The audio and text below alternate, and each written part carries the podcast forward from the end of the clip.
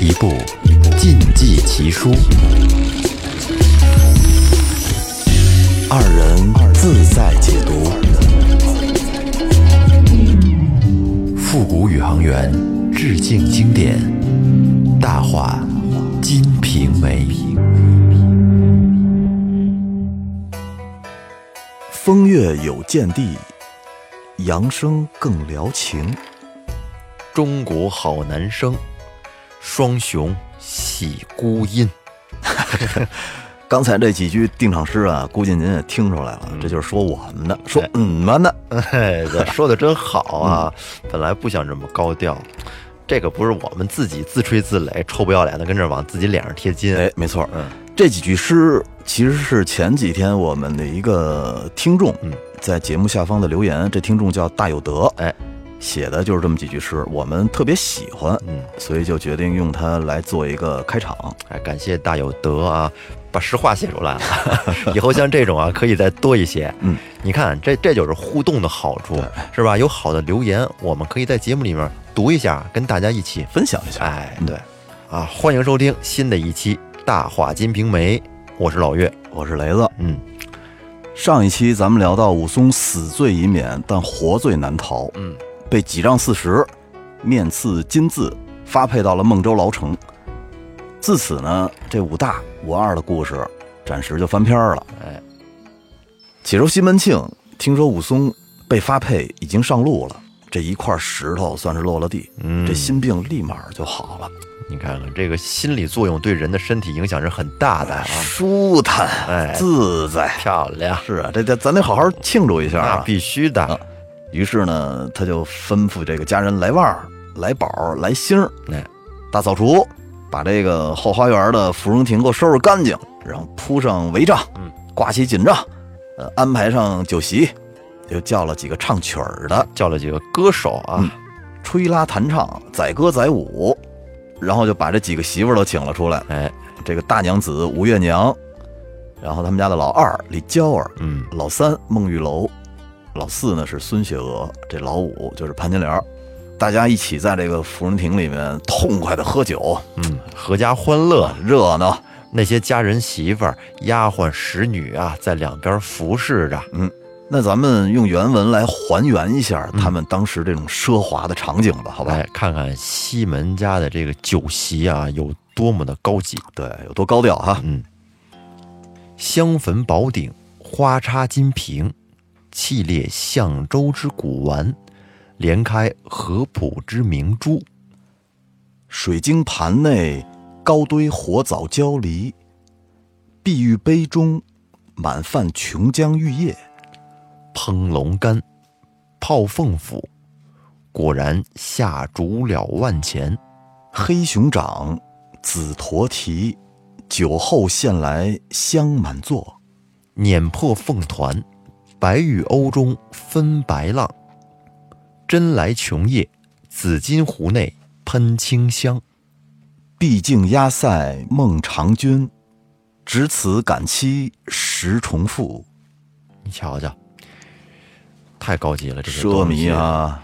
这么看来啊，这个西门家的生活果然是每个月的开销要很大的。对，就这一顿饭，你想多少钱吧？关键人用的家伙事儿都高级，听着啊。而且你像这么多的媳妇儿，这些开销什么的，真是每个月支出可得不少钱呢。我要我要包包，嗯，嗯，我要耳环。当下西门庆与这个吴月娘居上，然后剩下的媳妇儿啊坐在两边儿，哎，大家交杯换盏，花团锦簇。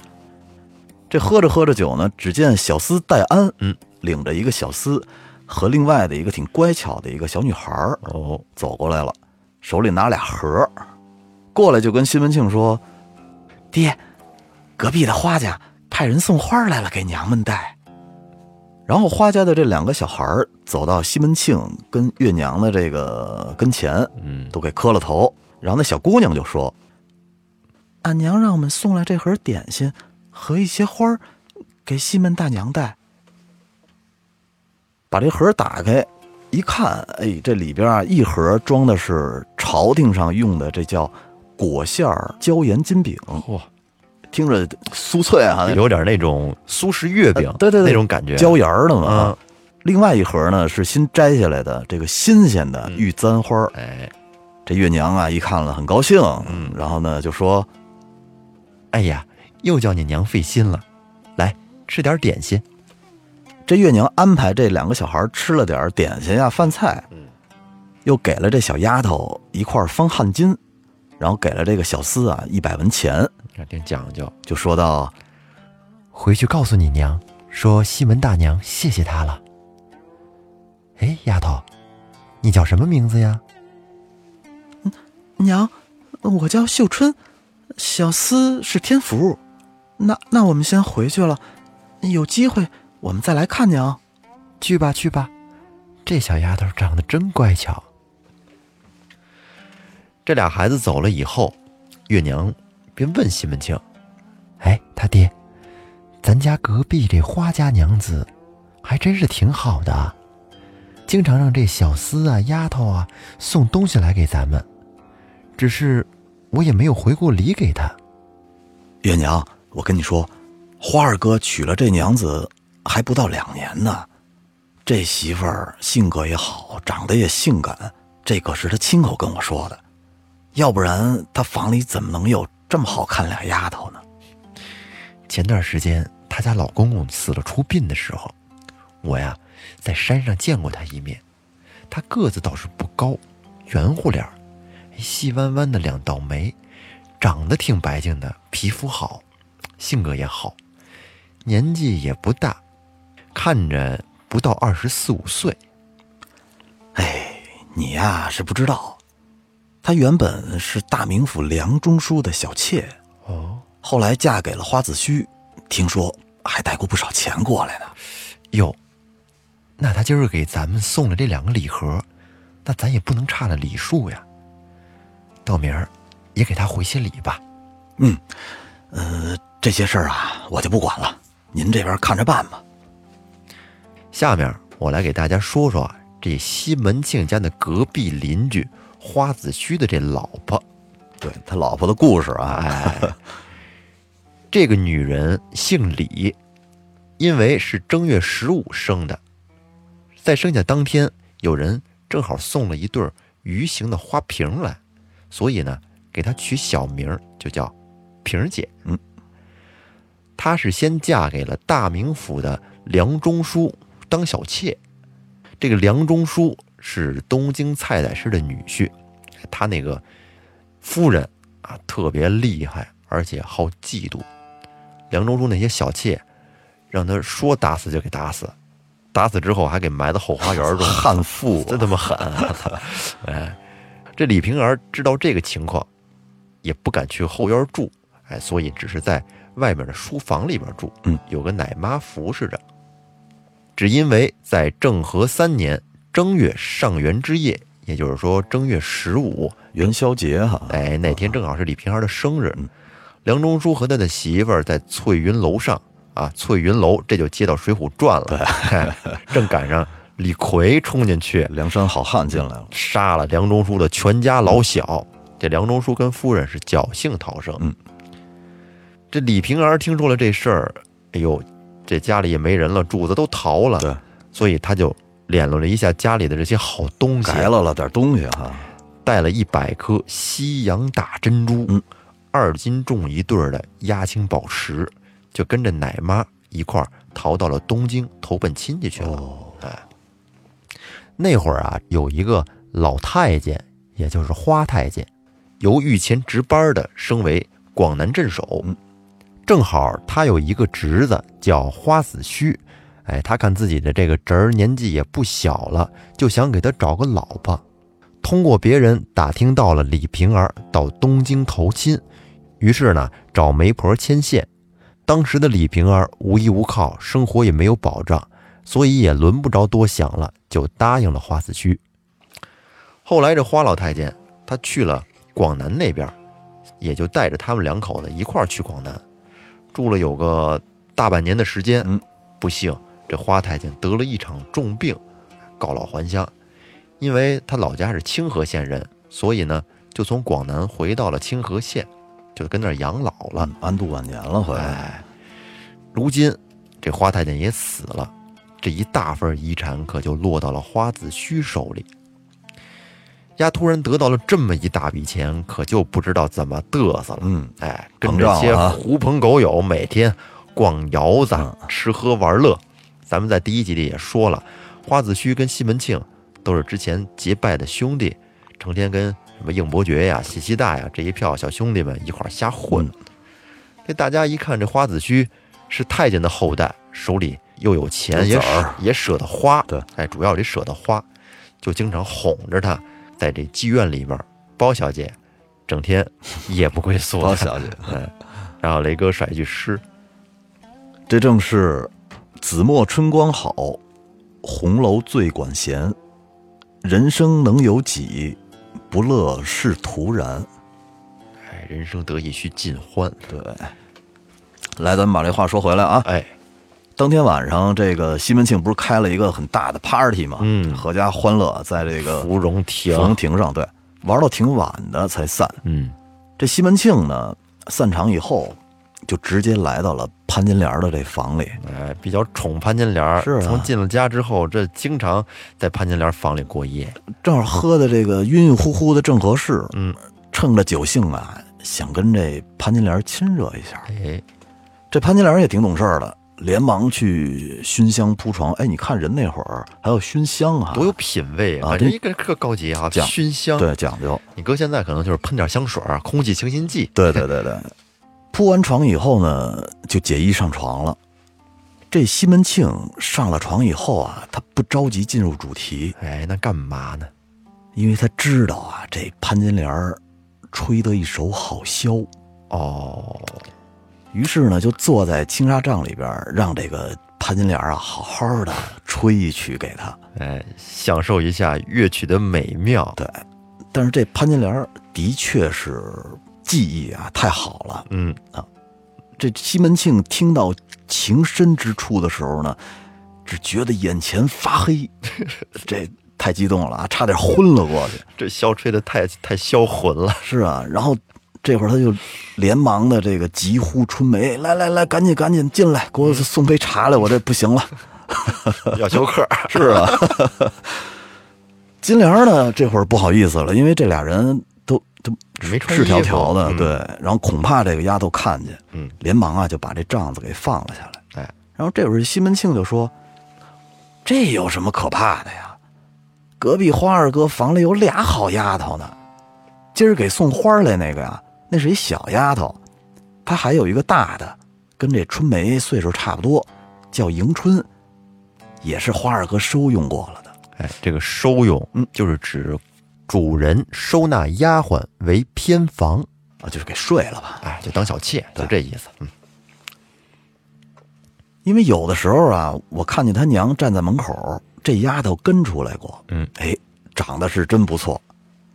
谁知道这花二哥，你别看年纪不大，这房里边的女人品质还挺高的。哎，质量好。嗯这会儿金莲听了，瞟了他一眼，说道哼你这怪东西，别想让我骂你好听的。你心里要想收用春梅这个丫头，你收就是了，还用这么大费周折，指山说墨，拿她来比奴。我跟你说吧，奴又不是那样的人，我打小什么没见过呀。从武大家过来呀，我就知道你们家的事儿肯定少不了。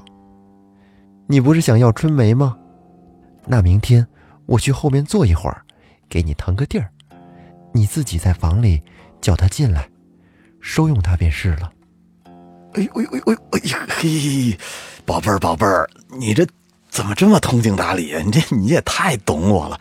来来来来来，让哥亲一个来。你看看这一段啊，其实金莲儿这是一个战略性的决定，对，要笼络人了，开始要笼络，对他跟春梅想要结成一个战略联盟嗯，小帮派哈，因为他到了西门庆家，会发现自己 可能优势不是那么足。对，你想想，西门庆他是很看重利益的一个人。嗯金莲儿进来之后，大娘子自然不用比了。对你比二娘李娇儿，李娇儿是管财务的，管钱，嗯对不对？她没有李娇儿这种管理能力。三娘孟玉楼进来的时候，那带了一大笔财产，带着钱进来的，对呀、啊。他也比不了，腰板也硬啊，他是一是一穷二白，什么都没有。四娘孙雪娥，这孙雪娥人好歹有一技之长，嗯技术工种。哎，会做饭是吧？嗯，潘金莲也没有一技之长。潘金莲其实仅仅就是长得好看，对了，姿色不错，没错，嗯，那靠什么在西门庆家立足，在这些姐们儿里面混呢？嗯他就想法去讨好西门庆，用其他的方式，对，哎，让西门庆啊睡这春梅，也是他的一个策略之一吧。对他就是想笼络点人，因为他毕竟啊，他肯定还有年老色衰的那一天嘛，嗯，他提前要把这位置给站稳了，对，是吧？他也怕以后西门庆嫌弃他。没错，没错哎。这二人说的正情投意合呢，然后更感觉到这俩人恩爱无比了。然后氛围就这么融洽。是啊，这个搂在一块儿就睡了。嗯，老岳给甩段诗吧。好，嗯，这正是自有内侍迎郎意，殷勤快拔紫箫吹。乐器，嗯，这吹的真好。到了第二天，果然金莲一早啊，就像昨天说的一样，就去孟玉楼的房里边跟姐们聊天去了。嗯，给西门庆就制造了一个良好的机会。然后西门庆把春梅叫到房里来，于是就收用了这个小姑娘。哎，你说在那个年代说收就收了哈，嗯，可不呗。这等于的确也是。其实这个丫鬟就跟财产没区别，其实收你都是看得起你，但是是吧？但是老婆得同意才行。哦，你看看春梅，她之前是月娘的丫鬟，我明白了，呃西门庆不敢。为什么说金莲来了之后，他把春梅调过来，然后买了一个丫头，嗯嗯，去填到大娘吴月娘那儿了呢？其实西门庆就是这么想的，想把它调过来哎？，他就估计金莲会同意。啊，然后春梅她能起来，其实也是亏了潘金莲的抬举。嗯，潘金莲呢挺中意这丫头，从此就不再让她干一些粗活，只让她在房里边铺床叠被呀，递点茶水清呀静。多了哈。哎嗯，自己的一些什么衣服首饰啊，挑一些好看的、喜欢的，嗯，平时也送给他。嗯，为什么潘金莲这么中意春梅呢？嗯这还是和春梅的人有关系。原来这个春梅啊，她比较聪明，比较外向，爱开玩笑，嗯嗯而且长得也可以，哎，啊性格泼辣。西门庆呢非常宠爱她，可是潘金莲还有一个丫头叫秋菊，这个丫头啊就不太招潘金莲待见了，嗯有点不会来事儿。潘金莲没事儿老打她。非打即骂哈哎。嗯，那最后咱们再甩一首诗，甩首诗，嗯，燕雀池塘雨化轩，风柔蝶嫩总堪怜。虽然亦属同飞鸟，贵贱高低不一般。好啦，这期节目的时间也差不多了。多了对哎最近呢，我们这个专辑势头还不错，可以看出有很多的朋友还是挺爱听的。嗯嗯，那么新朋友请订阅主播和专辑，新节目在更新后，您可以第一时间收到提示。另外，现在专辑新增了评分功能，一直默默收听的朋友呢，可以挪动您的小手给，我们来满分儿。哎，进入这专辑评价页里边啊啊，给十分儿，我们只接受十分儿啊，不是十分儿不开心。仅仅就是敢不开心，不敢别的雷哥敢周桌子，脾气暴着呢。不过其实是这样，就是评分儿和你们的订阅，对于我们做节目来说是特别好的一个激励，对因为我们很很振奋。每次看完这些东西以后，总结还是谢谢大家。嗯嗯嗯。那到这儿呢，咱们《大话金瓶梅》第一季的二十集就全部完结了。那我们第二季再见，第二季会更精彩啊！哎，拜拜。拜拜。